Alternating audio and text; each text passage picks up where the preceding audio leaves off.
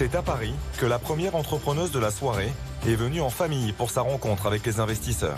Et bonjour, c'est Nicolas de Immobilier Compagnie, bienvenue dans cette nouvelle émission. Et dans cette nouvelle émission, on va encore analyser une émission de qui veut être mon associé. C'était peut-être la plus mauvaise des intros ever que j'ai jamais fait. tu as le droit de dire, franchement, c'était nul, Nicolas. Mais bon, sinon, si tu aimes toujours ces émissions, prends le téléphone d'un ami et abonne-le sauvagement à Immobilier Compagnie sur un podcast parce que euh, ces émissions, enfin le podcast, ça se, c'est pas viral quoi, tu vois, c'est un truc, euh, ça se fait à la mano. Ou alors tu prends tes petites mimines et tu me laisses des étoiles et un commentaire là où tu écoutes le podcast. Sinon, tu vas sur mon site immobiliercompagnie.com, dans l'onglet livres, bah, il y a des livres, tu cliques, tu cliques et tu les reçois dans ta boîte aux lettres. Sinon, tu vas dans l'onglet formation, bah, il y a une formation, tu cliques, tu cliques et on travaille ensemble. Je t'aide à avoir un million d'euros de patrimoine en immobilier. Non, non, c'est pas, euh, pas une promesse en l'air, hein. c'est beaucoup plus simple que ce qu'on peut imaginer où je t'aide à avoir 10 millions d'euros de patrimoine, mais là, c'est avec de l'entrepreneuriat et c'est beaucoup plus difficile que ce que tu peux imaginer. Donc, bon, tu fais ton choix, la balle est dans ton camp et on se retrouve de l'autre côté. Aujourd'hui, on va analyser une histoire familiale, c'est tout ce que je sais pour l'instant. Et on va donc découvrir ensemble cette histoire, comme d'habitude, au fur et à mesure, au fil de l'eau, sans aucune préparation. Patrick Magneto. Bonjour messieurs, dames. Bonjour. monsieur. Comment allez-vous? Bah, ça va et vous Très bien, parfaitement. Eva, c'est ça Eva, Lola, ma fille, Enchanté, Lola. mon cobaye. Très bien. Et Vincent, mon mari et mon cobaye également. Également. Ah oui, Voilà. ça fait beaucoup de cobayes à la maison. Ça fait beaucoup de Oui, cobayes. Est-ce que tu crois en ce projet ou parfois tu as peur pour ta maman? Je trouve que son histoire, elle est incroyable. Enfin, c'est ma mère, donc forcément, je, je pencherais que c'est sur une super bonne idée. Mais personnellement, en voyant le projet depuis le début, bah, je dirais que ça fait un bon chemin en tout cas. C'était une aventure extraordinaire. En quatre mois, elle a mis ça en place, euh, le truc a commencé à, à- à monter. euh, euh, ça fait partie d'un projet de vie pour tout le monde. Donc, euh, donc, euh, et puis c'est important pour nous de, de la chambrer, d'être avec elle et puis, et puis de la soutenir. Lola, comment tu sens ta maman Je crains le pire. Alors, euh, bah, euh, forcément, j'ai envie qu'elle réussisse et qu'elle y arrive. Bien sûr. Je dirais que quoi qu'il arrive, bah, je serai là si tu perds ou que si tu gagnes. Surtout si tu gagnes. On attaque très fort parce que très souvent, euh, notre entourage direct est soit notre plus grande source de motivation, soit notre plus grande source de peur, d'a priori, de honte, enfin j'en sais rien. Je ne sais pas pourquoi d'ailleurs, des fois on a extrêmement peur de se confronter à son entourage parce qu'on peut avoir effectivement un projet un peu particulier et on, voilà, on n'ose pas leur en parler, du peur du jugement, etc. Et ici, je trouve très intéressant cette introduction parce que tu te rends compte que en fait, ta famille, dans la mesure où tu leur expliques, dans la mesure où tu les impliques, dans la mesure où ils perçoivent que derrière ce que tu fais, il y a réellement quelque chose, encore une fois, pour faire écho à la précédente émission, une stratégie ou en tout cas, euh, voilà, un fil conducteur qui te mène quelque part, c'est impossible Bien évidemment, sauf si ta famille ne t'aime pas, hein, c'est possible, mais c'est impossible si t'aiment qu'ils ne te soutiennent pas. Et je voudrais en profiter pour souligner un détail, mais vraiment alors un détail qui, qui est pourtant d'une importance mais capitale. Elle a dit oui, c'est mon cobaye, ce sont mes cobayes. Mais bien sûr, si déjà tu n'arrives pas à convaincre ta famille de te rejoindre dans l'aventure, si tu n'arrives pas à convaincre tes enfants, tes grands-parents, tes amis, peu importe, mais tu convaincras personne en fait. Moi, je vois trop de gens qui me disent, et moi le premier d'ailleurs, je voudrais te le confier ça. Moi, à mes débuts, j'osais en parler à personne de ce que je faisais. Parce que je sais pas pourquoi, euh, j'osais pas parler de ce que je faisais. Et après, les années ont passé et je me suis dit, mais t'es vraiment un idiot en fait. Parce que si j'arrive même pas à convaincre mes amis de me rejoindre, comment tu veux que j'arrive à convaincre un étranger? Justement, ça devrait être beaucoup plus facile de convaincre tes amis de te rejoindre dans l'aventure que de convaincre des gens que tu connais pas. Tes amis, tu connais les leviers sur lesquels appuyer. Alors je sais ce que tu es en train de te dire. Ah oui, mais Nicolas, tu te rends compte si je leur fais perdre de l'argent. Mais si tu penses ça, ça veut dire que tu crois même pas dans ton projet en fait. Le, le- le- problème, il est dès le départ. Les gens qui n'osent pas convaincre les gens autour d'eux, mais en fait, c'est qu'ils croient même pas dans leur projet. Moi, je crois tellement à fond dans mes projets que bien évidemment que mes amis me rejoignent et que je serai très heureux que tous mes amis, mes amis me rejoignent parce que je sais que j'arriverai à les amener au plus haut niveau de revenus. C'était ça la fin de la phrase. Niveau, parce que je parle de niveau, mais de niveau de revenus. Bon, bref. Mais tu vois ce que je veux dire? Donc à un moment donné, là, ce qu'elle a dit, c'est euh, hyper simple, mais c'est tellement vrai en fait. Oui, ton entourage, ce sont tes cobayes, assume-le, convertis-les et surtout, fais-leur bah, soit vivre l'aventure avec toi, gagner du pognon, vivre tes défaites, comme elle l'a dit la petite. Je serai là, que tu gagnes ou que tu perds, surtout si tu gagnes, parce que je gagnerai aussi, mais je serai quand même là si tu perds, parce que je t'aime. Tout est résumé. Si tu as compris ça, bah t'as tout compris. On continue Patrick. J'espère que le stress ne prenne pas le dessus et que j'arrive quand même à bien défendre ce projet parce que je l'aime vraiment. Et euh, ma fille est un peu différente, elle est très atypique et je trouve ça chouette de lui montrer qu'il y a plein de chemins dans la vie. Et si je réussis, je me dis, elle, aura ça dans sa petite tête pour grandir en disant, hé, on peut se les faire ces projets, on peut se les faire ces rêves. Mais si je réussis pas, c'est pas grave parce que c'est aussi de se battre quand on veut quelque chose. Et voilà. Donc je trouve que de toute manière, ça lui passe plein de valeurs. Je trouve génial qu'on ait cette euh, réflexion. En fait, en réalité, moi je vais appeler ça une rationalisation, quelque chose qu'on fait tous. C'est-à-dire que là, tu peux réécouter ce passage plusieurs fois, tu l'écoutes en train de rationaliser une situation. Elle est en train, dans son esprit, et elle le dit à voix haute, mais elle se le dit aussi dans la tête, de rationaliser les différents scénarios possibles. Je réussis et j'échoue. Et d'en tirer une substance positive dans les deux cas pour se, ben, trouver la force et la motivation, d'avancer dans cette direction et de surmonter sa peur, son appréhension, son angoisse, etc. Elle est angoissée pourquoi? Parce que comme elle le dit, elle tient énormément à ce projet, mais elle va se livrer à un exercice qui lui est inconfortable, qu'elle ne maîtrise pas, qu'elle ne connaît pas. Ben, je veux dire, franchement, je vais te dire un truc. Hein. Moi, depuis que je suis entrepreneur, je passe ma vie, mes semaines à être confronté à des situations que je ne connais pas, que je découvre, que je subis, qui me font vivre l'ascenseur émotionnel de la même manière qu'elle. Et c'est, je crois, à la fois ce qu'on aime et ce qu'on déteste, ce qui nous rend accro à cette situation. Et je dois te dire quelque chose de direct, c'est effectivement ce qui, je pense, fait que certaines personnes n'aiment pas du tout l'entrepreneuriat, et c'est ce qui, je pense, font que certaines autres personnes adorent complètement ça et en deviennent Elle s'expose finalement volontairement à quelque chose qui va la mettre dans un inconfort total, et elle va chercher son énergie au travers de sa fille en se disant bon ben que j'échoue ou que je réussisse, ça va de toute façon lui envoyer un message positif pour le reste de sa vie.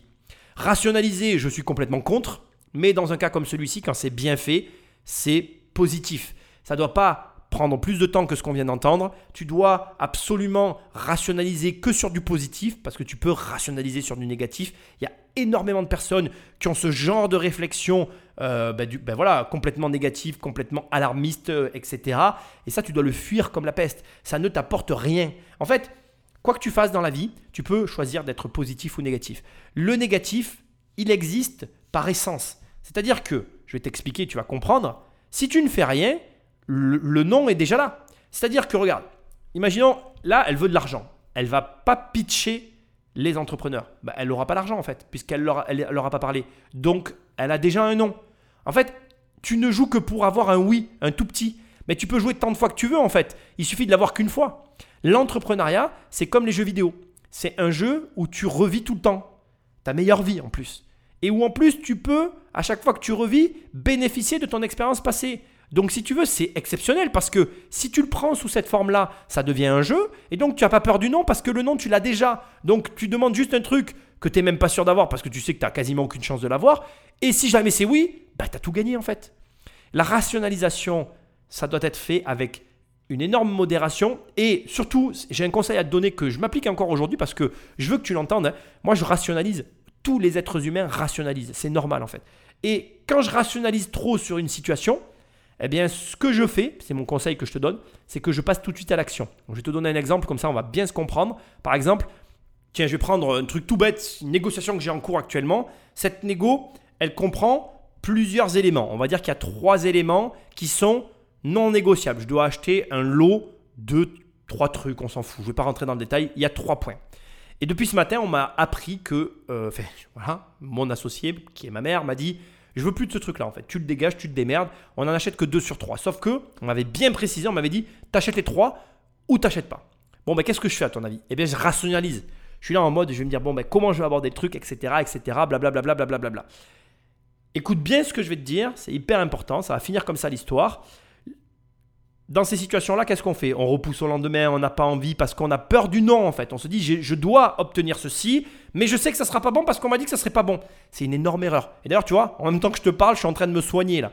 Là, qu'est-ce que j'aurais tendance à faire? Prendre le téléphone, arrêter de réfléchir, appeler la personne, négocier tout de suite. À blanc, sans aucune réflexion. Parce que le problème, c'est que plus tu rationalises, plus tu réfléchis, plus tu te mets d'arguments dans ta tête qui n'existent que dans ta tête en fait. Plus tu commences à créer un blocage qui n'existe que dans ta tête, tu t'éloignes de la réalité si bien que plus tu vas laisser passer du temps, plus tu vas t'éloigner, plus tu vas t'éloigner, moins tu seras dans la réalité et plus que quand tu vas négocier, ben, tu ne seras pas naturel et ça va peut-être justement échouer à cause de cette rationalisation. Donc, passe à l'action. Passe à l'action, rentre, fonce, dis-toi, bon ben voilà, si c'est positif, il se passe ça, si c'est négatif, il se passe ça, allez bim, paf, j'y vais, je réfléchis pas. Tu verras, ça marche.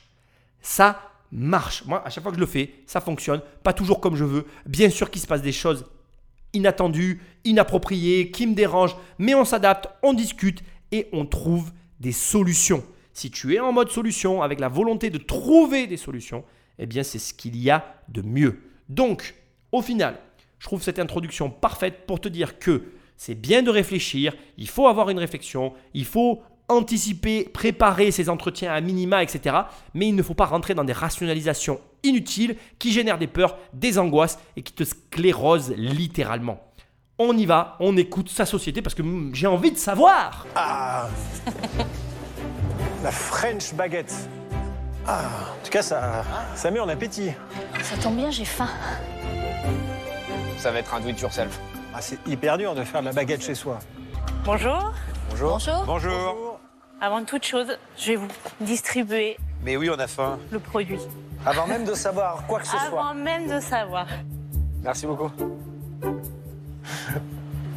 Merci. Je vous en prie. Ah bah, do it yourself. J'avais eu Justin. C'est dingue à chaque fois que je vois Justin. Donc, on va pas la manger tout de suite, je te le dis. Un mou lapin, Do it yourself avec beaucoup d'a priori. Alors le do it yourself, c'est fais-le toi-même en anglais. Ça veut dire qu'en fait, c'est l'ubérisation. On fait porter sur le client euh, la valeur. En fait, je, tourne ça comme ça, mais tu vas comprendre. En gros, euh, dans la société industrielle euh, pré-internet, en gros, les industriels fabriquaient et livraient le produit fini et tu le payais. Et aujourd'hui, grâce à Internet, le client reçoit un meuble en kit, il l'assemble et il est content. En plus, il l'a payé. Donc c'est ça en gros le concept de do it yourself. Ça veut dire qu'en gros le produit c'est toi. Enfin c'est un raccourci ce que je suis en train de te dire parce que c'est encore autre chose. Le produit c'est toi. Ça veut dire que ça c'est plutôt dans l'industrie du web. Mais quand même, en gros il y a une partie de la valeur qui est supportée par le client. C'est ça en gros le do it yourself. Et c'est intéressant parce que tu vois il y a des a priori. Parce que euh, tout de suite, bon, bah, la baguette, ça va être compliqué à faire, etc. Et personnellement, je trouve que c'est très bien qu'il y ait des a priori. On va voir, j'en sais pas plus que toi, je voulais vraiment intervenir maintenant. Parce que c'est parfois dans les idées les plus simples, les plus incongrues, sur lesquelles il y a le plus de friction au départ, qu'il y a euh, de façon assez étonnante les plus grosses opportunités. Je suis certain, je sais pas pourquoi, je le sens comme ça, ça n'a pas commencé. Elle va nous surprendre. Mais genre violent, je le sens, mais allez, j'arrête, mais on écoute. hein. Bien, bonjour à tous. Euh, je m'appelle Eva Broussou. Je viens vous voir pour euh, euh, 90 000 euros contre 15 de ma société. Oh, c'est précis. Oui. Contrairement aux apparences, je ne suis pas une boulangère. Je suis une vendeuse de souvenirs. Il faut savoir que plus de 80% des souvenirs vendus en France et en Europe sont fabriqués en Chine. Donc le premier souvenir que j'ai inventé, Made in France et qui plus est Made in Normandie, est un kit baguette pour refaire sa baguette partout dans le monde à la maison. C'est génial. C'est une super idée. Alors à l'intérieur du kit que vous avez, on peut l'ouvrir, il y a un petit sachet d'ingrédients avec lequel on mélange de l'eau et du sel. On a un petit moule pour refaire vraiment la forme de sa baguette qu'on peut mettre dans un four domestique. Qui plus est, l'emballage passe dans en format carte postale. On rajoute son timbre, on rajoute l'adresse, on envoie et on a un petit souvenir, une carte postale qui se mange. Alors au début, j'ai commencé ce projet euh, dans mon salon avec les amis Et euh, tous les week-ends, on faisait ça, on faisait les petits sachets avec des zips, on, pliait les boîtes, on faisait les, les moules. Et puis au fur et à mesure, euh, les commandes ont afflué un peu de partout. Donc en fait, il a fallu industrialiser ce projet. euh, surtout quand j'ai signé avec le Louvre. Aujourd'hui, j'ai une capacité de faire un million de kits par an. Sauf que j'ai, une fois que j'étais prête, le Covid est arrivé. C'est pas grave. Le- je me Oui. suis dit que les crises euh, pouvaient générer des opportunités. Et je me suis dit que si les touristes ne pouvaient pas venir à nous, nous pouvions aller aux touristes. Alors, pourquoi ne pas commencer l'export sur ce projet? Je suis repartie de zéro et j'ai commencé par les États-Unis. Donc j'ai réussi à avoir un agrément, le fameux FDA. Donc j'ai commencé par des petites boutiques de e-commerce euh, aux États-Unis. Alors aujourd'hui, j'en ai signé trois. Euh, les trois me demandent du réassort.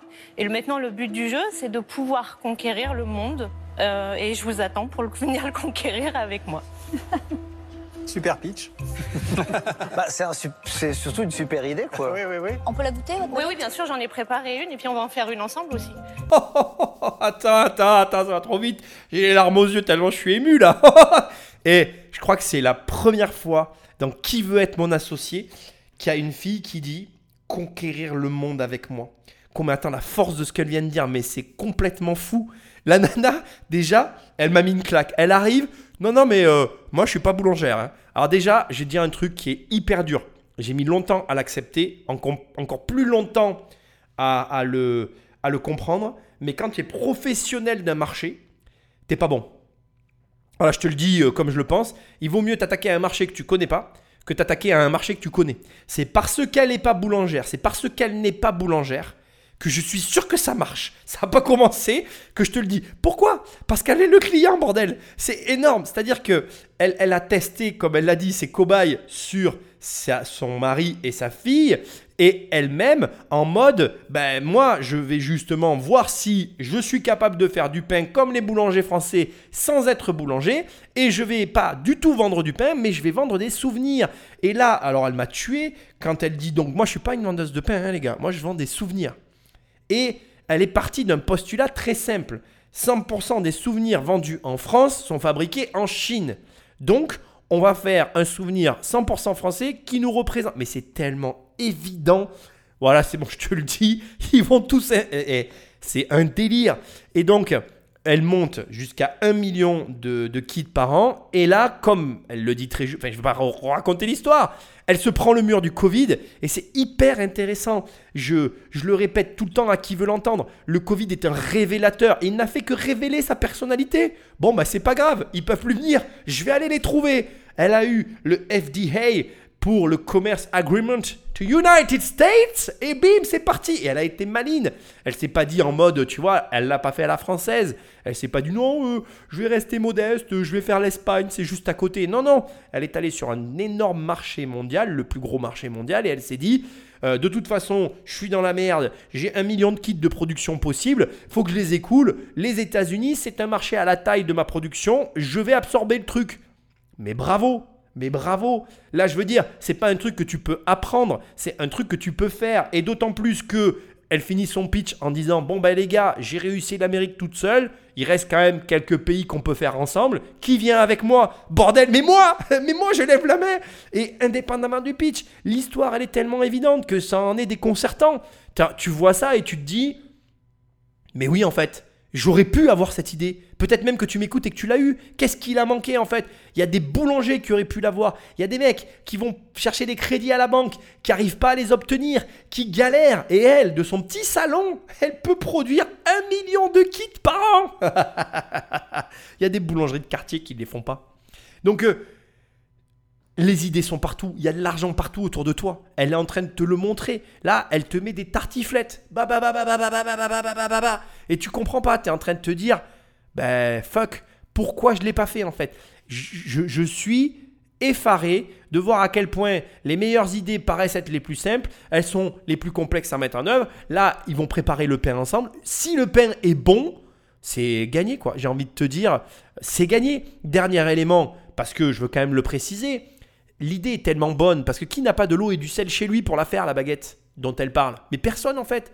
Elle n'a pas de limite. Sa seule limite maintenant, c'est comment je fais pour euh, scaler, comme on dit dans le jargon des startups, à la hauteur internationale.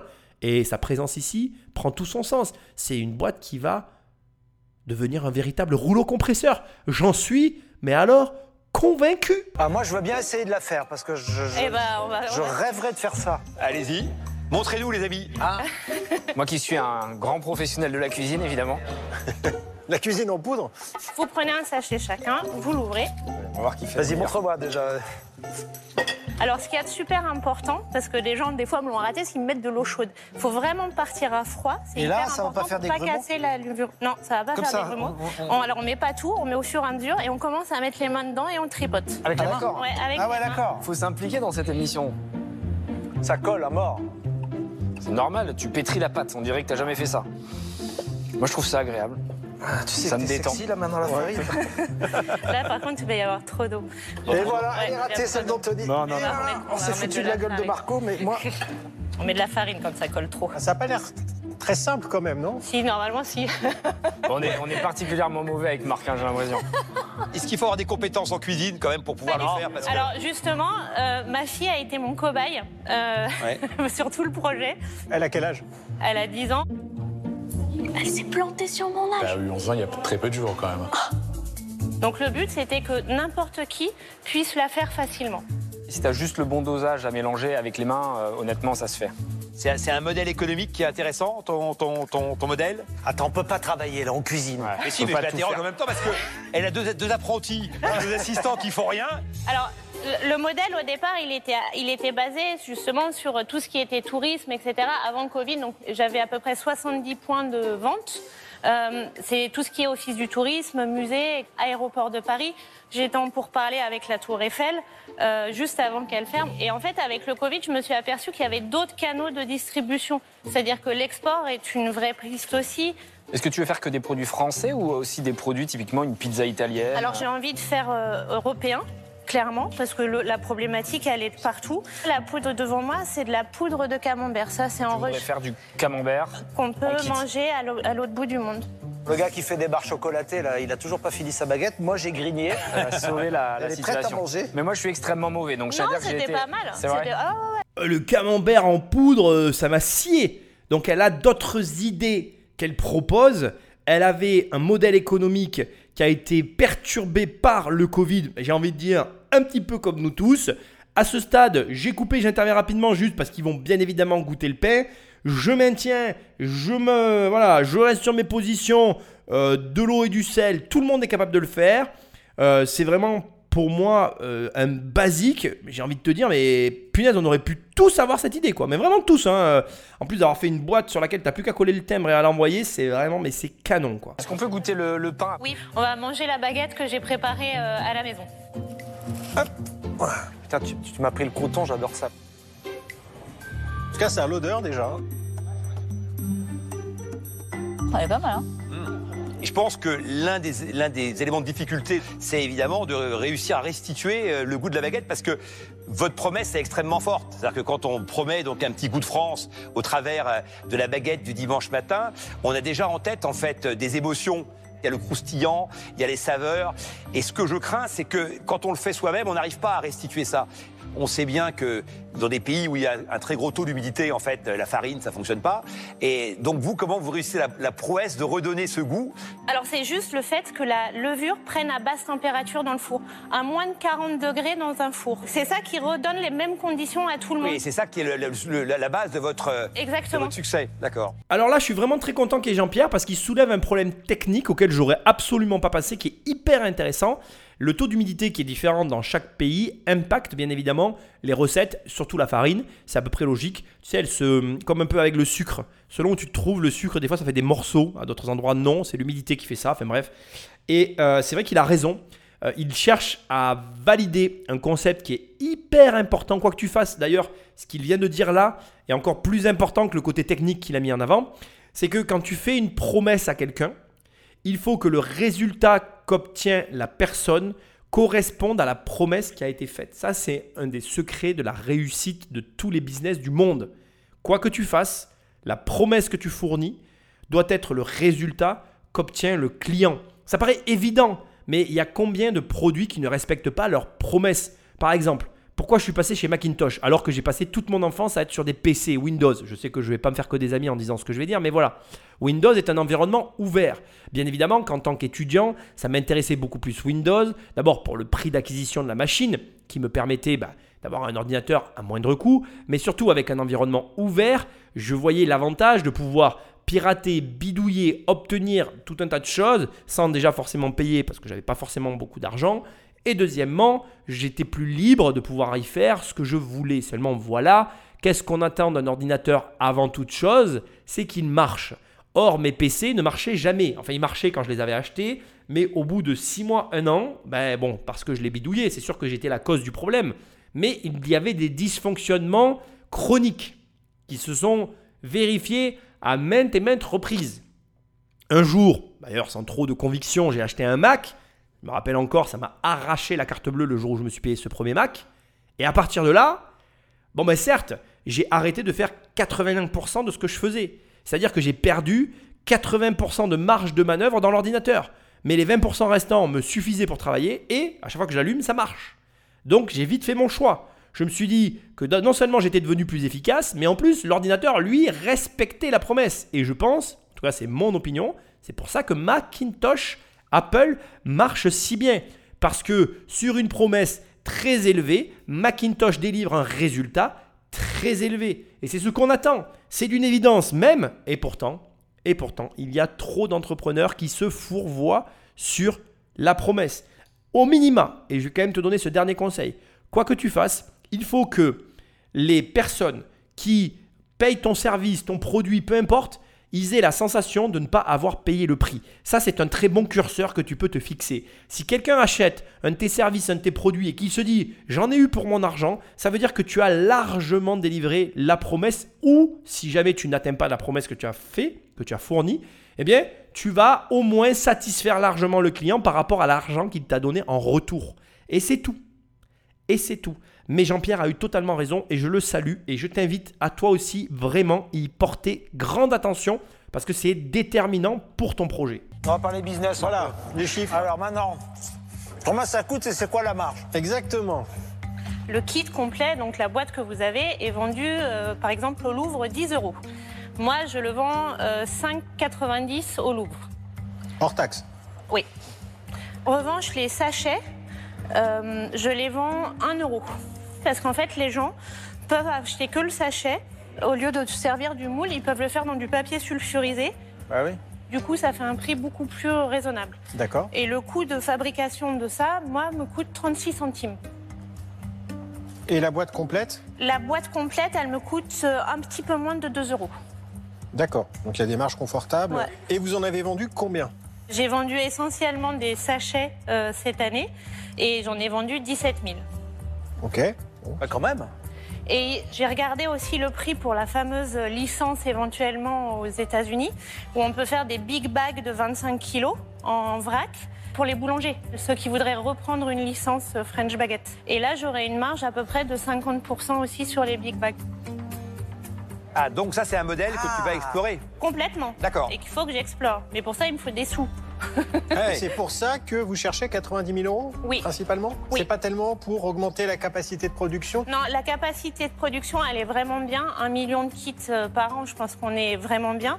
En revanche, c'est justement c'est pour continuer ce que j'ai commencé à petits pas de fourmi, notamment sur l'export. Donc c'est pas pour développer de nouveaux produits? Aussi, Aussi. aussi. Pa, pa, pa, pim pam poum J'adore, j'adore parce qu'elle est transparente. Elle y va cash, euh, elle a complètement raison. On parle d'argent, elle n'hésite pas, elle a un projet, elle vise les US. Enfin, pardon, elle l'a bien repris d'ailleurs. Elle a amorcé les US, elle veut l'explorer parce qu'elle, parce que du coup se présente à elle tellement de possibilités que bon, bah, elle est un peu perdue quoi, tu vois. Et comme elle dit, bah, il lui faut des sous. C'est génial parce que, je veux dire, je te mets de l'argent sur la table. Elle y est pas allée aux USA, mec. Meuf, excuse-moi, j'ai tendance à oublier. Je sais que vous êtes là aussi, les filles. Vous inquiétez pas, je vous oublie pas. D'ailleurs, la preuve, c'est une entrepreneur. Donc, euh, tu vois, on vous oublie pas. Mais elle, elle me scie, quoi. Elle y est pas allée aux USA. Elle a tout fait à distance. Donc, tes petites excuses à deux balles, là, tu te l'écartes là où on pense tous et tu commences à te bouger les fesses, hein. Parce que La petite nénette là qu'on est en train d'écouter, elle, forge le respect, elle met les pendules à l'heure, elle est en train de te dire un petit truc du style euh, Hé garçon, tu fais quoi là Hein? Pendant que j'avance moi tous les week-ends, toi t'es où? Tu vas où? Faire du vélo? T'es en boîte de nuit? Et il y a un moment donné dans la vie, il faut choisir, tu vois. Et elle, on sait ce qu'elle a choisi. Et ça, c'est beau. Alors, effectivement, euh, on comprend bien qu'il y a eu un pivot. Donc un pivot, c'est quoi? C'est-à-dire qu'elle était dans un axe et elle a dû se désaxer, cause Covid, hein, attention, elle a une excuse, hein, et se réadapter. Mais quelle réadaptation Mais quelle réadaptation Alors bien sûr, bien sûr, le produit de base, elle l'avait.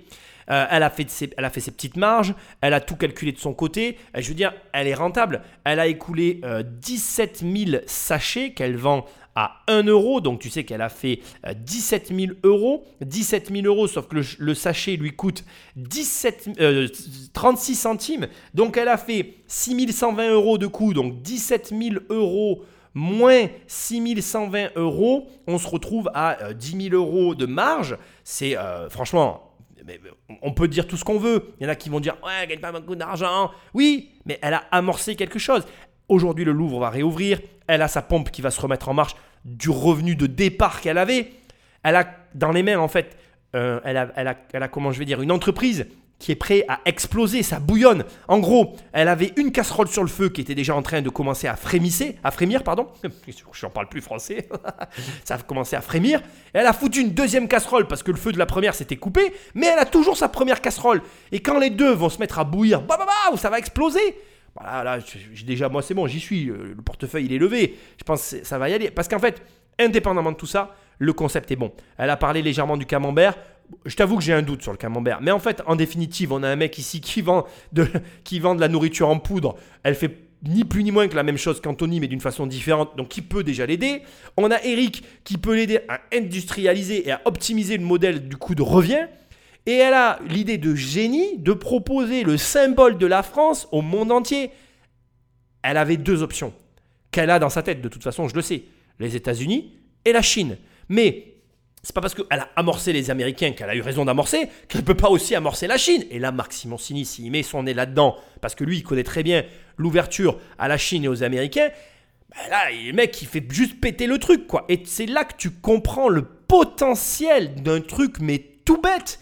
Mais je veux dire, euh, voilà, je ne connais pas ni l'histoire de la nana, ni comment elle en est arrivée là, mais tout le monde pouvait arriver à ce résultat-là, à cette boîte, à cette entreprise dans les mains. Ça veut dire que je ne sais pas qui tu es, je ne sais pas qui écoute cette émission, mais tes excuses, tu te les où je pense, hein il va falloir arrêter maintenant. Putain, mais quand je vois ça, ça m'énerve en fait. Je veux dire, tous autant qu'on est, on peut se retrouver à sa place. Alors qu'est-ce qu'on attend? Qu'est-ce qu'on attend? Est-ce que vous pouvez nous parler de votre parcours avant de... mon parcours, il est très très bizarre, il a rien à voir.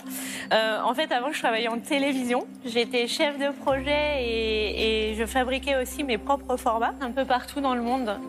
Et puis en fait, je suis devenue euh, maman. Et puis il s'avère que j'ai une fille qui est ce qu'on appelle une HPI, un haut potentiel, donc qui demandait beaucoup beaucoup de présence et mon métier était absolument pas compatible euh, avec la petite merveille que j'avais eue. Donc je me suis dit bah c'est pas grave, on va repartir euh, de zéro et puis on va faire en sorte de construire une vraie vie de famille. Et puis j'ai passé un CAP cuisine. Et une fois que j'ai eu mon CAP, je me suis dit bah, j'ai envie d'entreprendre et de faire des souvenirs qui se mangent. Donc c'est votre seule activité? Oui. Et vous vous payez? Non? Peu. Pas assez. Oh, le parcours Rien à voir Elle a du courage, hein. Elle a du courage, un courage de fou, parce que quand tu écoutes euh, l'histoire, tu présupposes d'une activité qui n'aurait pas connu la crise. Elle était dans un domaine d'activité très niché, qui a pas de voilà la télévision on aime ou on n'aime pas. Moi j'aime pas ça mais je veux dire euh, la télé elle a jamais été autant regardée que pendant le Covid. On n'en parle pas mais les chaînes de télévision elles n'ont pas souffert du tout quoi. Rester dans son confort ça aurait été ce que tout le monde aurait fait à sa place. Et avoir le courage pour une enfant euh, qui a un haut potentiel euh, de, de, lâcher tout ce qu'elle faisait, de repartir de zéro, une fois d'avoir eu son CAP, de ne pas suivre là encore le cursus habituel et de se dire je rentre dans une boîte et je deviens salarié pour m'occuper de ma fille à mi-temps, blablabla. Bla, bla. C'est magnifique. C'est magnifique. Je suis euh, effaré par, euh, par le parcours, le courage. Euh, en plus, bon, s'occuper des enfants qui ont euh, un haut potentiel, c'est pas quelque chose de simple. C'est euh, des décisions difficiles à prendre pour une vie. Ça a dû coûter au couple, dans le sens où il y a dû avoir une modification d'un train de vie pour, comme elle vient de le dire, une création d'entreprise qui, à ce jour, ne la rémunère pas suffisamment, en fait, par rapport à son ancien, à mon avis, train de vie. Donc c'est d'autant plus beau de voir ça parce qu'il y a la vie de famille, la maman, l'entrepreneur, euh, la femme. Et je peux que le saluer en fait. Je peux que être impressionné face à tout ce courage. Et le courage, c'est ce qui nous manque aujourd'hui à tous. À tous. À toi, à ta famille, à tes proches. Les gens aujourd'hui n'ont plus aucun courage. Mais je le pense profondément. On est une société de lâches. Moi, aujourd'hui, il n'y a pas le quart des gens que je vois autour de moi avec lesquels je partirai à la guerre. Parce que je sais très bien que au bout de quelques pas, je me retournerai et je serai seul. Et il y a de grandes chances, et désolé si je te vexe, mais pour que tu sois un lâche. Parce que malheureusement, aujourd'hui, la société, elle est comme ça. On est une société de lâches qui se laissons marcher sur les pieds, qui se laissons courber les chines par je ne sais quelle raison débile. Et le pire pour moi de la lâcheté, c'est toutes ces personnes qui s'assoient impunément sur leurs rêves. Tu ne peux pas être qui tu es et passer à côté de ta vie. Ta vie, elle passe. Et la passer à regarder la télé, à regarder les autres agir, à ne passer son temps finalement à rêver sa vie et ne pas vivre son rêve, oui je sais cette phrase est bateau mais elle est tellement vraie, que ça n'est pas acceptable en fait. Ça n'est même pas une question de minimum ou de... Ça n'est juste pas acceptable. Arrête tes excuses, arrête tes réflexions, arrête de dire oui mais ma femme ne voudra pas, oui mais mon mari ne voudra pas. Fuck. Fuck. Voilà, tu veux aller quelque part, vas-y. Tu n'as pas l'argent, trouve-le. Tu n'as pas les ressources humaines, va les chercher. Mais arrête.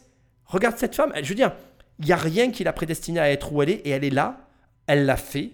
On peut être d'accord, ne pas être d'accord, avoir des choses à redire, mais le projet il est vivant, il est là. Moi je le trouve euh, fabuleux ce projet, euh, hyper original, euh, unique et je, je suis certain qu'il y en a qui vont lever le portefeuille.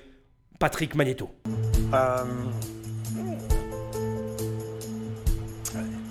Franchement, j'étais enthousiaste au départ. Je me suis dit, elle fait une baguette, elle les vend à des Chinois qui passent à Paris, ça roule.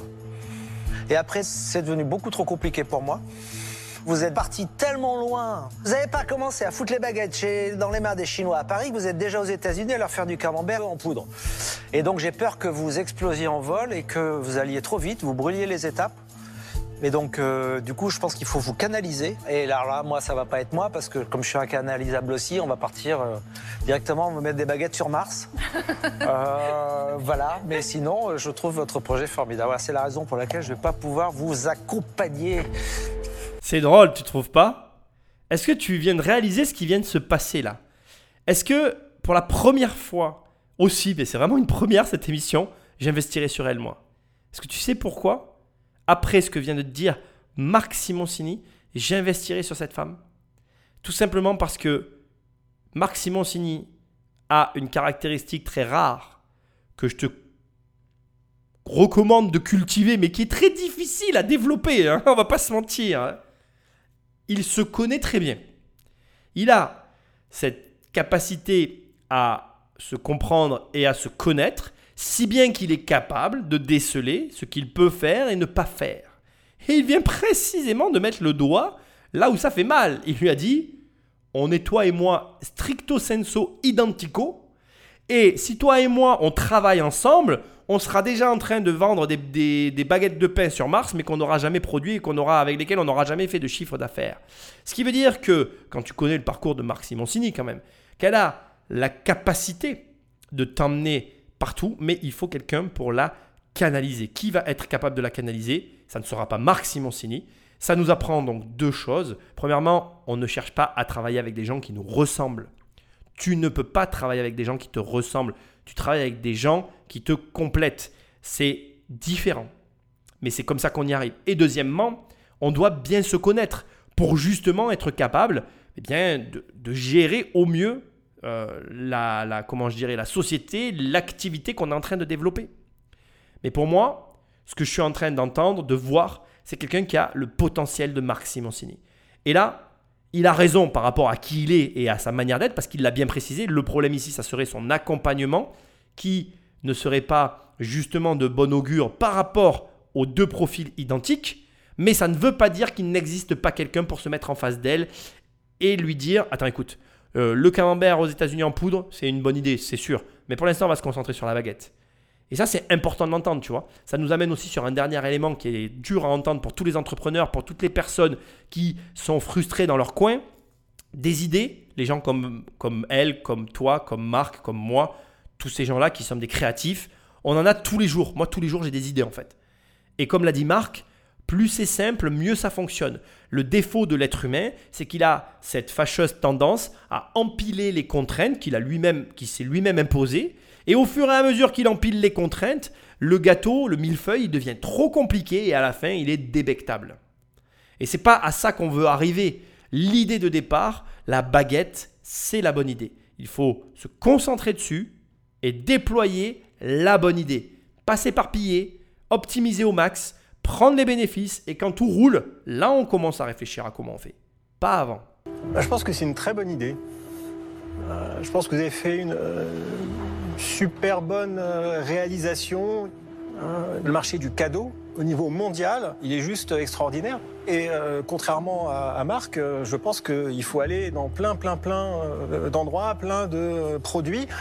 il faut créer effectivement une nouvelle manière de, vendre des saveurs françaises.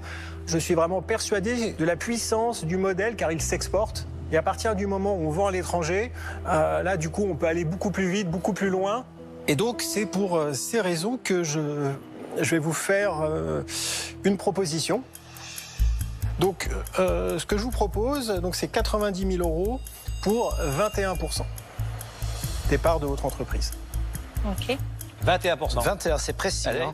Mais déjà, on a une proposition, tu vois, on est sauvés. Donc, on sait que quoi qu'il arrive, il y a une option. Exactement. Déjà, elle peut partir, elle peut dire j'ai eu une proposition. Eric fait une proposition complètement légitime de par l'aspect industriel de la chose. Il voit euh, l'inverse de ce que voit Marc, c'est-à-dire que il voit que le côté international peut ramener finalement euh, du chiffre d'affaires et accélérer le processus en augmentant ainsi les marges et en comment dirais-je en poussant l'appareil industriel à son maximum.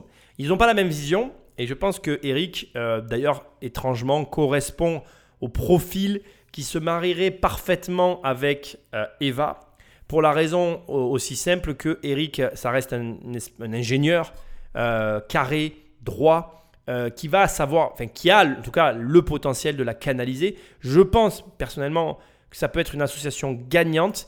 Je miserais plus, mais moi si j'étais elle, je tendrais plus entre Eric et Anthony. Anthony pour des raisons aussi euh, évidentes de maîtrise du domaine, puisque lui-même vend de la nourriture en poudre, raison pour laquelle, à mon humble avis, il va peut-être aussi se retirer parce que ça pourrait finir par lui faire concurrence, en tout cas faire concurrence à lui-même. Ou alors, ça serait une manière pour lui de racheter un concurrent et de finalement euh, faire comme Pernod Ricard, posséder une grande et large gamme de spiritueux, si bien que le client ne serait pas à même de voir la différence entre les marques qui sont en fait finalement l'égérie d'un même groupe. Ok? Euh, Moi, bon, Eric, c'est son mode opératoire. Il fait des contre-propositions. Il essaye de récupérer le maximum, non pas euh, de. Enfin, il cherche pas à mettre plus de capital, mais toujours à avoir le plus de parts pour euh, garantir l'exit et limiter la dilution de ses parts en cas de levée de fonds supérieure. C'est une stratégie tout à fait cohérente qui consiste tout simplement à protéger à la fois l'investisseur qui rentre, donc des éventuels futurs investisseurs qui pourraient rentrer en face de lui en ayant un nombre de parts suffisant, et en même temps de, lui permettre aussi de continuer de pouvoir prendre des décisions parce qu'il garderait un nombre de parts euh, suffisant pour justement euh, eh ben, eh ben, gérer l'entreprise. Maintenant, on n'est que au premier tour. Je pense qu'il va y avoir d'autres offres. Ça corrobore ce que je dit tout à l'heure. Je suis convaincu que euh, Marc, pour le coup, se désengage, non pas parce que l'idée n'est pas bonne, etc., mais parce qu'il ne correspondait pas au profil. On va voir ce que les autres vont dire. Mais à mon avis, d'autres portefeuilles vont se lever. Moi, j'ai une réserve sur le fait de vouloir faire trop de produits. C'est-à-dire que contrairement à eux, je j'essaierai, moi, de faire la meilleure baguette du monde. Voilà. Et je pense que celui qui fera la meilleure baguette du monde, alors euh, sera milliardaire. C'est pas la peine d'essayer de faire euh, 50 produits médiocres ou moyens. Il vaut mieux en faire un très bon. Et j'ai envie, et là on voit les couleurs du drapeau, avec vous de défendre le drapeau autour effectivement de cette baguette. On pourra y ajouter, on pourra y ajouter le croissant, Et la mais, pizza. mais on n'ira pas beaucoup plus loin. Et surtout pas de pizza, surtout pas de pizza. Donc euh, on restera, on restera focus. Moi, écoutez, votre valo, donc je la trouve aussi un peu élevée. Je vais rester sur la proposition de départ. Je vais même pas négocier, voilà. Donc euh, 90 000 euros pour 15 Mais je vais mettre deux conditions. Un, on fait la baguette. Et deux, je voudrais que le meunier, parce que moi je veux travailler la baguette, soit actionnaire avec nous. Et je veux qu'ensemble on travaille un produit d'une très grande qualité, qu'on soit imbattable, que les gens, quand ils vont goûter notre baguette, aient une petite larme qui coule sur la joue de bonheur. Et voilà l'émission qu'on va remplir ensemble. J'irai avec lui, perso. C'est vrai Je trouve qu'il a raison. Je découvre aussi Jean-Pierre au fur et à mesure des émissions. Moi, j'ai plus Madame en rouge, mais c'est pas grave. J'aime beaucoup le discours qu'il vient de tenir. J'ai tendance, avec l'âge, à défendre moi aussi le monoproduit. Euh, beaucoup d'entrepreneurs euh, choisissent des axes en diversifiant leur gamme. Et euh, la diversification t'expose au risque, comme il l'a dit, de la médiocrité, alors que euh, le monoproduit euh, te permet d'atteindre l'excellence. Je, partage vraiment sa philosophie, donc forcément, comme sa fille, comme la fille de Eva qui a parlé sur la fin, j'aurais tendance à euh, justement m'orienter vers euh, Jean-Pierre. Il faut savoir que là, Jean-Pierre fait une proposition hyper intéressante parce que justement, il a entendu les propos de Marc et tout de suite, il cadre la, je dirais, le périmètre dans lequel il va agir et la façon dont ils vont travailler, ce qui peut déplaire à Eva parce qu'elle a tendance à partir dans tous les sens, mais ce qui pourrait aussi justement lui faire dire, Marc m'a alerté sur justement mon, mon, ma tendance à, vouloir tout et rien faire, et peut-être que Jean-Pierre, avec ce cadre bien restreint, me tiendra euh, dans, euh, comment je dirais, dans un périmètre qui me garantira la réussite. Donc, voilà, moi en tout cas, le monoproduit, je t'incite à vraiment y réfléchir. C'est quelque chose auquel on ne pense pas, mais qui est vraiment très puissant. Mais attention, attention, à condition qu'on vise l'excellence. hein. On n'est pas dans le monoproduit pour faire euh, Ah oui, j'ai qu'un produit à vendre. Non, non, non, non. C'est je fais le meilleur produit qui existe. Comme l'a dit Marc, et la larme coule sur la joue de bonheur parce que ce produit-là exceptionnel et il n'est pas remplaçable. On parle vraiment de recettes, on parle vraiment de... Voilà, mais quand je dis de recettes, on parle pas que de cuisine, on parle d'une recette générale pour aller chercher un très haut de gamme avec tout ce que ça implique. Et d'ailleurs, tu noteras qu'il a imposé, qu'il impose une association avec le meunier. Ça peut d'ailleurs déplaire à Eva parce que ça va amener, euh, ça va justement restreindre les possibilités de lever de fonds par la suite. Parce que s'il y a un meunier, s'il y a Jean-Pierre, s'il y a Eva, ça fait déjà trois personnes qui se partagent le capital.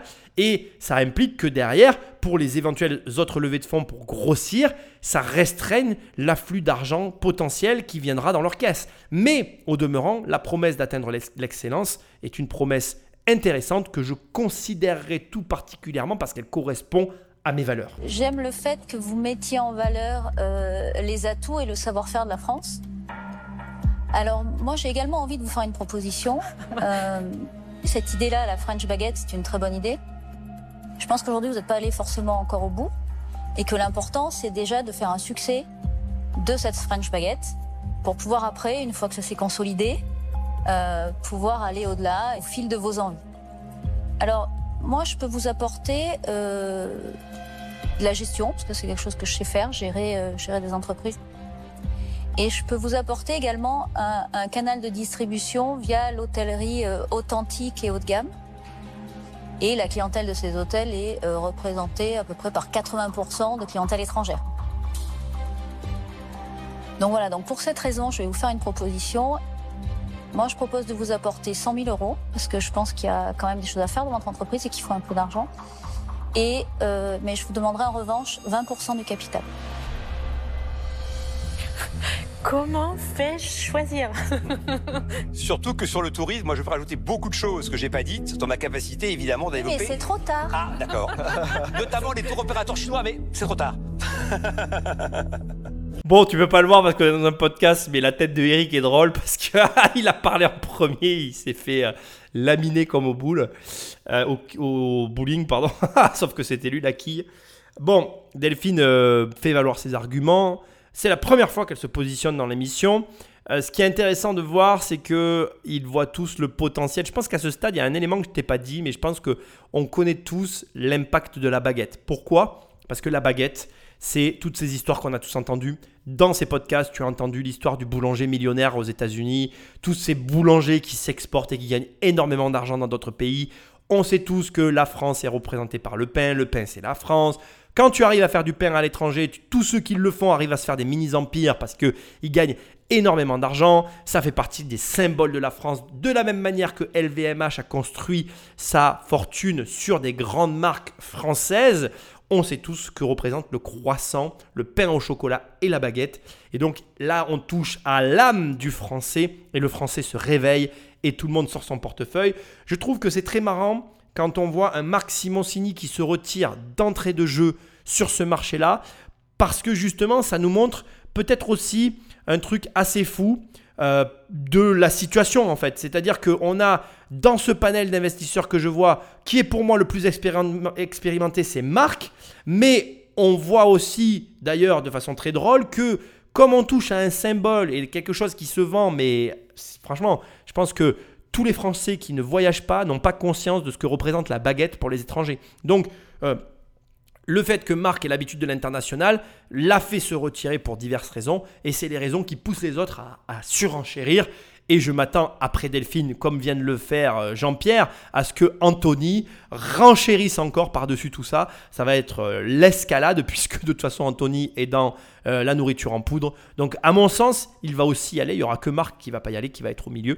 Juste un petit mot sur ce qu'a fait Delphine. Elle a eu raison de mettre en avant son hôtellerie, sa marque d'hôtellerie, parce qu'elle a un réseau de distribution qui vient s'ajouter au réseau de distribution que possède déjà Eva. Donc pour elle, c'est simplement de l'économie d'échelle. C'est même pas un investissement en fait. Elle va faire, Delphine, hein, exactement comme moi. Moi j'aime bien, j'ai une façon de parler avec mon argent qui est très simple. Moi quand je jette l'argent par les fenêtres, c'est parce qu'il tombe dans mon jardin. Et là Delphine, elle vient juste de faire ça en fait. La manœuvre de Delphine, c'est je vais racheter finalement un fournisseur que je vais incorporer à mes hôtels. Comme ça, quand je vais jeter l'argent par les fenêtres de mon hôtel, il va retomber dans mon jardin. Et il va valoriser une autre de mes entreprises. Ça s'appelle de l'argent par ricochet, de l'économie d'échelle. Appelle ça un petit peu comme tu as envie. C'est très malin. Sa proposition, elle est légitime, logique, financièrement viable. Et si elle l'a choisi, elle, ben elle aura tout gagné. Delphine. Mais aussi Eva. Il reste le meilleur pour la fin, évidemment. le spécialiste des marques. Euh, non, ça me parle évidemment ce sujet parce que c'est de la nutrition, c'est de l'alimentaire. Tous les arguments qui ont été donnés là jusqu'à présent, il faut faire de l'hôtellerie premium, il faut faire la meilleure baguette, on ne sait pas en fait. C'est le marché qui va décider. Euh, là, on parle à du touriste de masse. Le but, c'est de faire du chiffre. On sait qu'en général, il y a un ou deux achats maximum. Donc avoir le meilleur produit du monde ne te sert à rien puisque le client ne revient pas par nature. Ce que tu dois réussir à trouver, c'est l'équilibre parfait entre qualité, branding, marketing, émotion. Et ça, c'est quelque chose, évidemment, qu'on pourrait potentiellement t'apporter si on venait euh, travailler avec toi. Chez Feed, on a également des ingénieurs agroalimentaires spécialisés dans la production de poudre.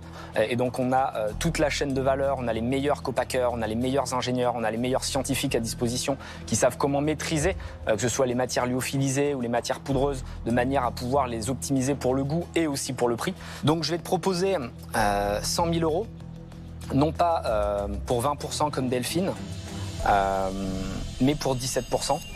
Oh la vache Oh putain Et je sais que c'est une proposition que tu pourras pas refuser puisqu'elle est mathématiquement meilleure que toutes les autres. Ah bah non, puisque moi j'ai accepté la sienne. Oui, mais il a rajouté 10 000 euros, lui. Et l'argent est important.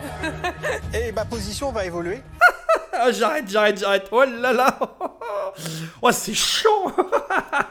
Alors là, ah, j'adore. Moi, je dois, je dois. Alors là, on va repartir dans un truc énorme. Donc, Anthony, on remarque une chose que je suis en train de remarquer. Il n'a pas beaucoup parlé, ce coquin, ce petit coquin. Il n'a pas beaucoup, parlé, mais il a préparé. Ça, c'est quelque chose que tu dois euh, apprendre à faire. C'est très puissant ce qu'il vient de faire. Il a pris les arguments de chacun et il les a pas démontés. Il les a factuellement, simplement euh, confrontés à la réalité. C'est- vraiment très important. Il y a, récemment, euh, j'étais en discussion euh, avec un, partenaire qui m'a fait une, remarque désobligeante. Enfin, pardon, je dois corriger ce que je suis en train de te dire, qui croyait m'avoir fait une remarque désobligeante. Sauf que la remarque qu'il m'avait fait était factuelle. Et ma réaction l'a surpris. Il m'a dit Tu t'énerves pas. J'ai dit Non, je m'énerve pas. Ce que tu m'as dit est factuel. C'était factuel. C'est-à-dire que quand c'est factuel, c'est factuel. Tu ne peux pas lutter en fait. Des fois, il y a des gens qui s'énervent face à la réalité. Mais en réalité, ce que vient de faire Anthony est factuel. Quand euh, Marc dit, et même moi, j'étais d'accord avec Marc, et là, ce qu'il vient de dire m'a mis une claque. Et je dois le reconnaître. C'est factuel. Euh, mes arguments étaient bidons tout à l'heure. Et je, suis- tu vois, comme les, les- émissions sont enregistrées en live sans réflexion, je me rends compte qu'il a raison. Et c'est là où tu vois la diff avec un mec qui a maîtrisé son art. C'est-à-dire qu'il a dit attendez, de, facto, un, un touriste, il revient pas. On s'en fout que ta baguette, elle soit la meilleure du monde en fait. Il suffit juste qu'elle remplisse le rôle pour lequel elle a été euh, créée. Et il a raison. Il faut que l'équilibre soit parfait entre ce que tu promets, le résultat et l'émotion. Il a tout dit en fait. Et c'est effectivement, effectivement, je dois le reconnaître, c'est comme ça que ça fonctionne. Et donc, euh, le fait qu'il ait euh, l'agroalimentaire derrière, la connaissance et la structure du marché, ça a mis tout le monde KO en fait. Et c'est vrai que tout le long, on voyait Eric se démonter au fur et à mesure des propositions, mais parce que déjà, il a passé son temps à se faire surenchérir euh, sur son offre, et parce qu'en plus, chacun des arguments qui ont été amenés ont finalement été détruits par Anthony, qui a finalisé un calcul qu'il a dû faire, à savoir offrir plus d'argent en prenant l'équilibre de part parfait. Finalement, en fait, il a fait l'offre de la, de la, de la, comment je dirais, euh, de l'argumentaire qu'il a donné. C'est-à-dire qu'il a donné un argumentaire qui a euh, bout, bout par bout, point par point, détruit chacune des positions en place. Donc, il a détruit les arguments de Jean-Pierre. Il a dit à Delphine qu'aujourd'hui, personne ne savait comment ce produit devait être développé, que c'était le marché qui devait le dire. Et il a balayé l'ingénierie euh, d'Eric par la sienne, qui est nichée dans le marché qu'il occupe déjà. Eric, c'est un, c'est un ingénieur qui sait faire de l'industriel, mais sur des produits informatiques. Il ne sait pas faire de la nourriture en poudre. Et quand Anthony te dit on a les meilleurs du domaine, ben il dit la vérité en fait, c'est factuel. Donc il a fait une offre en concordance avec la situation et il a envoyé un message à Eva qui dit que tu peux pas refuser mon offre en fait, c'est la meilleure de toutes. Et après avec ça, elle doit se débrouiller. Donc on va voir ce que va dire Eric, mais je veux que tu vois que les approches comme ça qui peuvent être dérangeantes, hein, moi je comprendrais par exemple que Eric soit agacé de la situation. En tout cas, il ne peut pas être en colère parce que justement Anthony a su euh, actionner les bonnes manettes et mettre les doigts là où il fallait. Franchement, j'ai envie de dire perfect, il n'y a rien à dire, bravo à lui, on va voir la suite. Ah, d'accord. Tu sais que les gens qui sont obligés de se relancer, alors qu'ils ont fait une première offre et qui voient qu'ils ont visé beaucoup trop bas, ça te montre Ouais, leur bah, vrai que- visage dès le début. hein. Hein, et qui est-ce qui a bien voulu parler en dernier Hein, C'est Anthony, parce que comme ça, il n'a pas voulu prendre de risques. Euh, donc, évidemment, je vais revoir mon offre parce que je vois qu'il y a de l'intérêt. Euh, je vais proposer donc du coup 100 000 euros. Voilà, donc euh, pour, euh, pour 17% D'accord hein, Je vais m'aligner avec euh, ce qui est proposé par, euh, par Anthony. Tu as toutes les possibilités entre les mains, mais c'est plus les maths maintenant qui Non, non, vont tout jouer, à c'est ouais. ton émotion, c'est ton cœur. Merci en tout cas pour ces propositions et je reviens vite. C'est ça. tout de suite. Merci, à tout de suite. L'échange est virulent. J'ai coupé juste avant. Je veux quand même t'expliquer ce qui se passe. Eric a quand même tenté de recentrer la situation et il a eu raison en signalant que Anthony a parlé en dernier. En matière de négociation, c'est pas celui qui parle en dernier qui a raison, mais celui qui parle en dernier, comme tu l'as vu avec Anthony, il a une vision panoramique et donc mathématiquement, logiquement, appelle ça comme tu veux. C'est normal qu'il puisse faire la meilleure proposition en fait, parce que il a laissé parler tout le monde, il a pu évaluer ce que chacun a dit tranquillement sans dire un mot, tout préparé comme je te l'ai signifié tout à l'heure, se positionner comme étant la meilleure offre et euh, laisser sous-entendre qu'il allait ratiboiser tout le monde. Eric reprend la balle au bon en se repositionnant direct sur la place d'Anthony et en signifiant à Eva en lui disant voilà, j'ai quand même parlé en premier. euh, Il n'y avait pas d'intérêt quand j'ai commencé. Tout le monde est parti sur la folle enchère. Il faut que tu saches que quand même, quand il y a des enchères comme ça sur quelque chose, après, il y a une émotion qui se crée, qui est humaine et qui fait que tu veux la chose en question, tu la veux encore plus parce que d'un coup, tout le monde veut la même chose et donc on est dans l'offre et la demande. Le prix monte quand l'offre monte Donc tu es en train de vivre ni plus ni moins ce qui peut se passer sur un marché immobilier, sur un marché d'actions, enfin sur tous les marchés du monde tels qu'on les connaît. Et euh, il te faut entendre, mais vraiment entendre, que euh, ce qu'on est en train de vivre là est une réalité. C'est une réalité qu'on ne peut pas nier en fait, qu'on ne peut pas euh, mettre de côté, qu'on ne peut pas balayer de la main. Et ça n'est pas une folie, c'est juste que, comme je te l'ai dit tout à l'heure, tout le monde connaît une histoire autour de la baguette, autour de la boulangerie. Et quand tu es face à quelque chose comme ça dans lequel tu crois, tu as envie d'en être, tu as envie de la vivre l'aventure. Tu ne veux pas laisser passer ta chance. Tu es comme Ray Kroc qui découvre McDonald's. Il n'y a qu'un idiot qui passerait à côté de McDonald's sans en cultiver le potentiel. Donc là, on va voir ce qui va se passer. Mais cette espèce de combat, et d'ailleurs tu le vois pas, mais on sent vraiment qu'il y a un agacement, euh, pas méchant d'ailleurs, mais un agacement entre Eric et Anthony, parce que Eric dévoile un peu la méthodologie, le process d'Anthony, et Anthony, lui, veut simplement la rattirer vers lui pour des raisons au départ qu'il pensait être factuelles, et d'ailleurs il finit avec l'émotion. Il dit au final, c'est son émotion qui choisira, puisque les chiffres s'alignent. C'est tout ce qui lui reste. Mais ça montre que il avait une stratégie qui vient d'être balayée par Eric, et maintenant, on va voir comment euh, Eva va réagir à ça. Il va falloir qu'elle fasse très attention parce que déjà, tu vois, entre Eric et euh, Anthony, il y a une espèce de compétition. Et par exemple, je pense que de façon très complexe, ben, je peux me tromper, mais ça va être difficile de les faire euh, s'associer parce que sur un projet comme ça où il y a un potentiel énorme, ils, vont, ils risquent de vouloir être seuls aussi. Et ça, c'est un paramètre à prendre en compte. Je te dis ça pourquoi? Parce que vraiment, j'ai senti un agacement d'Anthony vis-à-vis de la réflexion de Eric et de l'alignement de son offre. Et je pense qu'Anthony a peut-être envie d'être seul sur le projet. Je pense, mais je peux me tromper. Ah, il est bon, l'Anthony, il est coriace, hein Il y a une bonne idée, et puis elle est vraiment authentique. Je trouve qu'elle a une belle énergie. tu vois qu'elle n'est pas dans les cases des startups habituelles, mais qui a une envie de faire. Ça, ça, ça peut être énorme. Ça, ça peut aller hyper vite. Tu penses qui, va gagner, lui? Je sais pas du tout. Je sais pas du tout. Je pense qu'il a marqué beaucoup de points, le, Anthony. T'as vu que c'est moi qui a regardé en dernier avant de partir. C'est comme quand tu vas tirer un penalty, tu regardes toujours euh, le côté où tu vas aller. Hein. Bah ouais, enfin parfois tu tires de l'autre côté. Hein. Ouais, mais si tu tires dans l'autre côté, tu le loupes en général. Il y a pas de règle, il y a pas de règle. Bon bah ils en sont à se demander de quel côté le penalty va être tiré. J'aime beaucoup la réponse de Marc qui doit être le mot de la fin sur ce sujet-là. Et dans la vie en général, il n'y a pas de règle. Et l'être humain est irrationnel, il faut pas l'oublier. Euh, il faut pas que tu crois que même si moi j'ai tendance aussi à croire que c'est vers Anthony qu'elle va se diriger, euh, la surprise peut être créée sur des détails. Il suffit que l'amour de la baguette, euh, tel que l'a décrit euh, Jean-Pierre, soit partagé ou qu'elle le ressente comme étant partagé pour qu'elle s'oriente vers Jean-Pierre. Pour la petite info, à ce stade, donc je suis sur son site, ça s'appelle la French Baguette. Je trouve que le nom est terrible.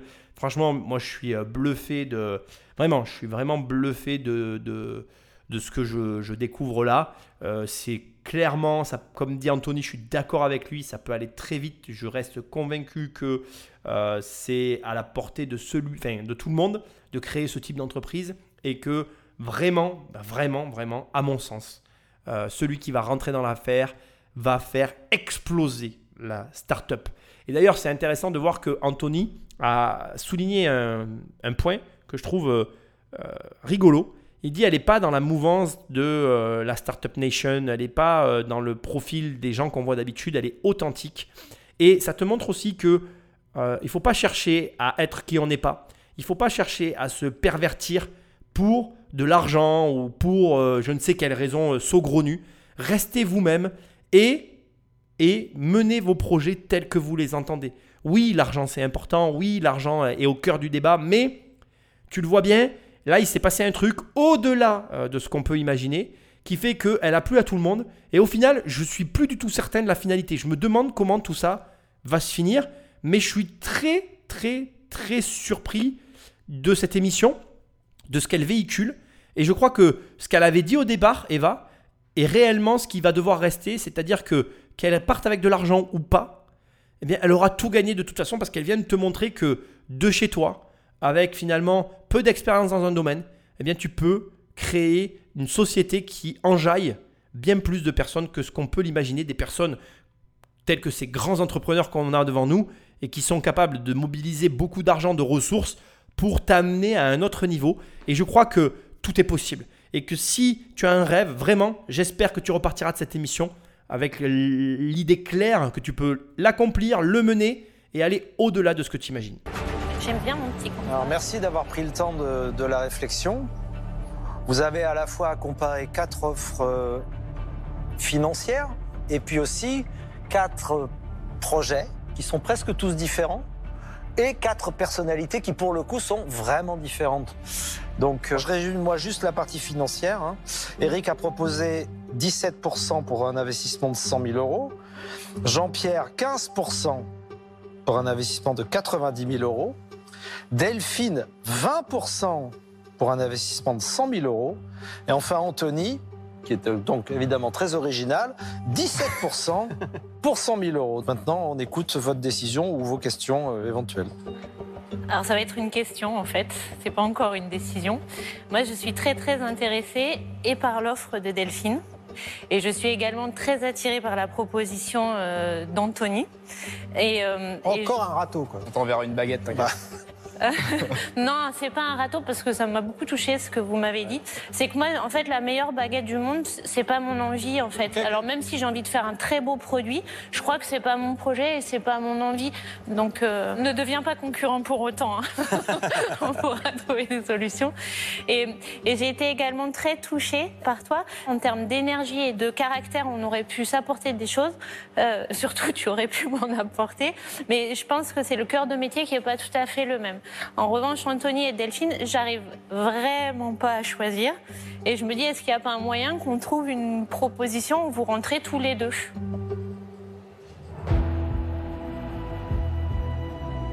C'est le feu et la glace, hein, là, que tu essayes de marier. Ouais, mais ça me va bien. Alors, moi, moi, je pense que euh, avec Anthony, nous sommes très différents, donc très complémentaires. Donc, et je pense qu'on peut vous apporter des choses complémentaires. En revanche, euh, j'ai pas vraiment l'impression qu'Anthony euh, ait envie de s'associer. Non, moi, je, je- je- je reste ouvert au, sou- au- au- au souhait du, du fondateur, euh, mais je préférerais avoir l'intégralité pour moi. Je suis pas surpris. tu vois, tout à l'heure, quand je l'ai vu réagir à la, à la, à la- comment dirais-je, à la réponse d'Eric, enfin comment dire, c'était même pas la réponse, au commentaire d'Eric sur son offre, j'ai senti, je sens Anthony vraiment, je pense qu'Anthony c'est un, moi je te l'ai dit dans une autre émission, hein, pour moi c'est un frère de misère, je vois vraiment, euh, je pense, je pense, le, pas le cerner, c'est prétentieux de dire ça, je suis pas quelqu'un de prétentieux, on cerne pas les gens, on les connaît jamais vraiment, même des gens avec qui tu vis, tu connais jamais vraiment les gens. Mais il y a des petites choses que je commence à percevoir chez ce personnage, euh, que je trouve intéressantes d'ailleurs. Je pense que c'est quelqu'un qui a, qui a beaucoup souffert.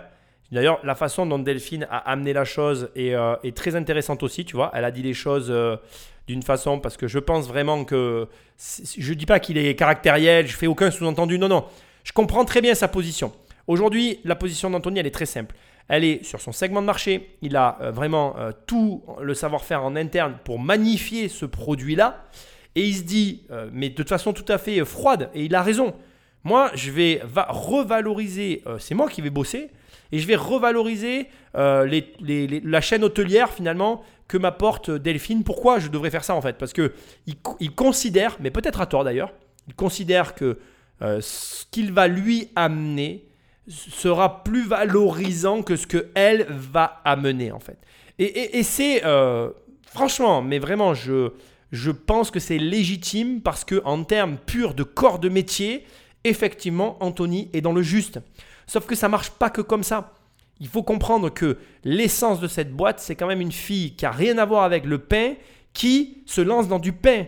Et donc peut-être que Delphine, qui n'a rien à voir avec les aliments en poudre, aurait pu ou pourrait amener euh, des choses, elle aussi, dans un projet pour lequel elle n'a pas, euh, au premier abord, euh, d'affinité et ou de compétences directes à amener. Au demeurant, comme elle l'a dit, elle sait gérer une entreprise et ça, ça a une valeur. Et à mon avis, je pense que Anthony sous-estime la valeur que Delphine a amené, ou à, à- à- à- comment dirais-je, l'expérience qu'elle possède dans la gestion de société parce qu'elle gère quand même un très gros groupe de camionneurs, entre autres, et de transport. Et ça ne doit pas être les entreprises les plus simples à gérer. Donc si tu veux, euh, bon voilà, on est dans un combat, euh, enfin dans un combat, c'est pas le terme, tu vois, mais on est dans une opposition difficile. On va écouter la suite et c'est ce qui est dur quand tu rentres comme ça dans des négociations. C'est un de mettre de côté ton ego, deux de mettre de côté tes a priori, trois d'arriver à analyser justement la situation pour réussir à obtenir le meilleur deal possible et vraisemblablement, on va voir la suite, mais c'est très compliqué, que ce soit pour de grands investisseurs comme pour des investisseurs plus modestes comme nous. Donc, voilà, c'est intéressant ce que tu es en train de vivre là, parce que c'est quelque chose qui peut t'arriver euh, ben, très régulièrement, enfin, qui peut, auquel tu peux être confronté et auquel il faut se préparer. Mais c'est pas facile du tout. Fais un choix, tu fais un choix en fonction de, de- de ce que tu ressens, c'est dans ton ventre que ça se passe, tu vois là. C'est même plus des maths.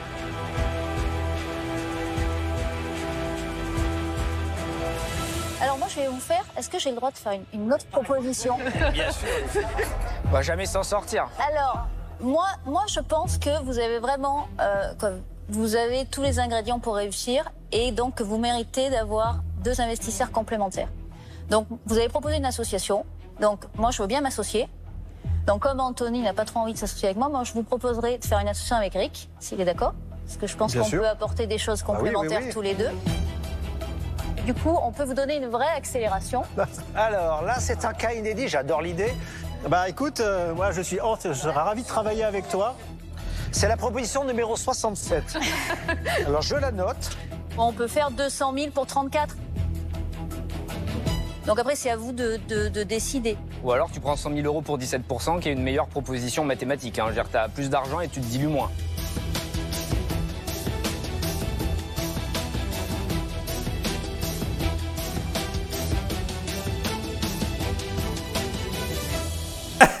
Et là, tu voudrais avoir la réponse, mais j'arrive. Ah, mais arrête, Nicolas, putain Non, j'interviens parce qu'il vient de faire son erreur. Voilà, je sais déjà, là, j'ai pas besoin de voir la suite. Euh, c'est, je pense d'ailleurs que c'est le point chez Anthony qui me, euh, me, me turlupine le plus. La vie n'est pas euh, un tableur Excel, la vie n'est pas une équation.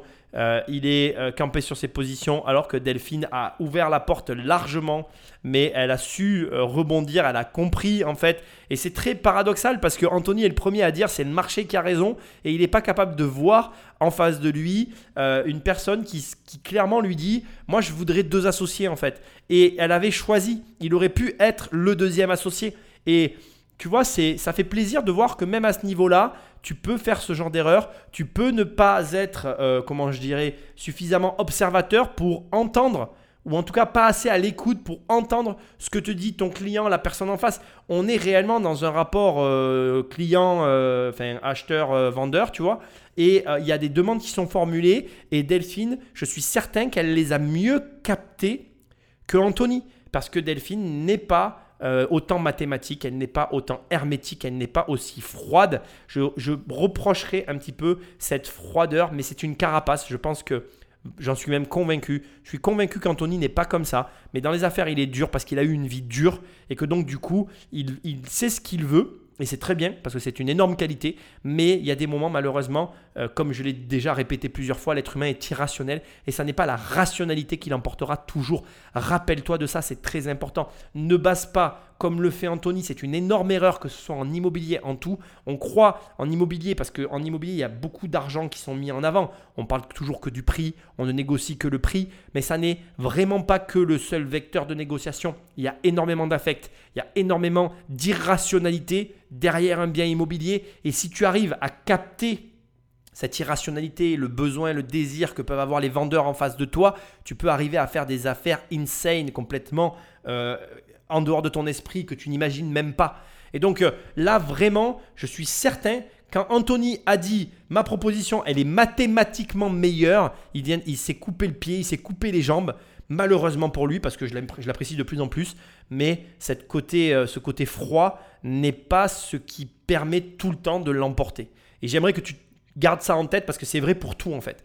Ça n'est pas. D'ailleurs, on fait cette erreur aussi dans nos projets qu'on peut mener. Il n'y a pas que le projet financier. Il y a d'autres aspects qui rentrent en ligne de compte pour la réussite d'un projet. Ne les néglige pas, ces aspects-là, parce que c'est ce qui va t'amener à la réussite ou à l'échec. Voyons voir si j'ai raison ou si j'ai tort. J'accepte la proposition de 200 000 pour 34 de vous. Bravo. Bravo, excellent. Ah bah ça. Trop content. Bah, écoutez, je suis contente. heureux. Voilà. Merci. Vraiment contente. Merci. Et bravo. Merci, Je suis contente. merci beaucoup. Bravo, bien joué. Ben, merci à vous et bravo. Bah, bonne fin de journée. Au revoir. Mais d'où tu me sors une contre-offre à la dernière minute qu'on était Et pourquoi pas Mais Eh ben, attends, je sais pas, moi. Et pourquoi pas? Eh ben, on fait pas ça aux gens.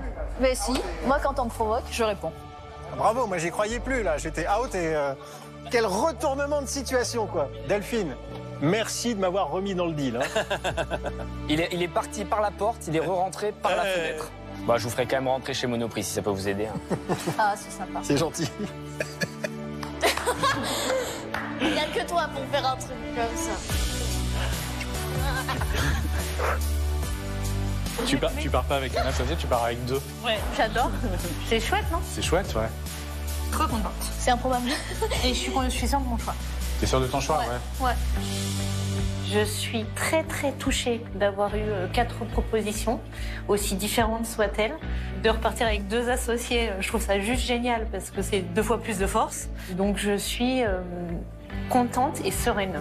Anthony n'est absolument pas rancunier, il propose de les faire rentrer chez Monop, donc euh, c'est vraiment pour lui la main tendue, mais après dans les affaires, je pense qu'il y a une réelle scission chez lui, je trouve ça très sain, je veux quand même que tu le notes dans un coin de ta tête, je pense que dans les affaires, il faut savoir faire comme il fait, c'est-à-dire se dire, bon ben voilà, euh, là je parle business, là j'en parle plus, c'est bon, c'est réglé, j'ai pas eu l'affaire, donc je peux quand même vous aider, je trouve que c'est très fair play de sa part, ça montre vraiment qu'il a une bonne mentalité, c'est bravo à lui pour ça, c'est pas aussi facile que ça, parce que tu sens qu'il y a quand même...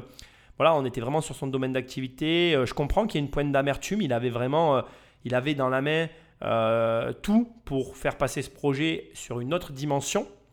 Indépendamment de ça, encore une fois, on l'entend bien sur la fin et sur ce que dit Eva à sa famille.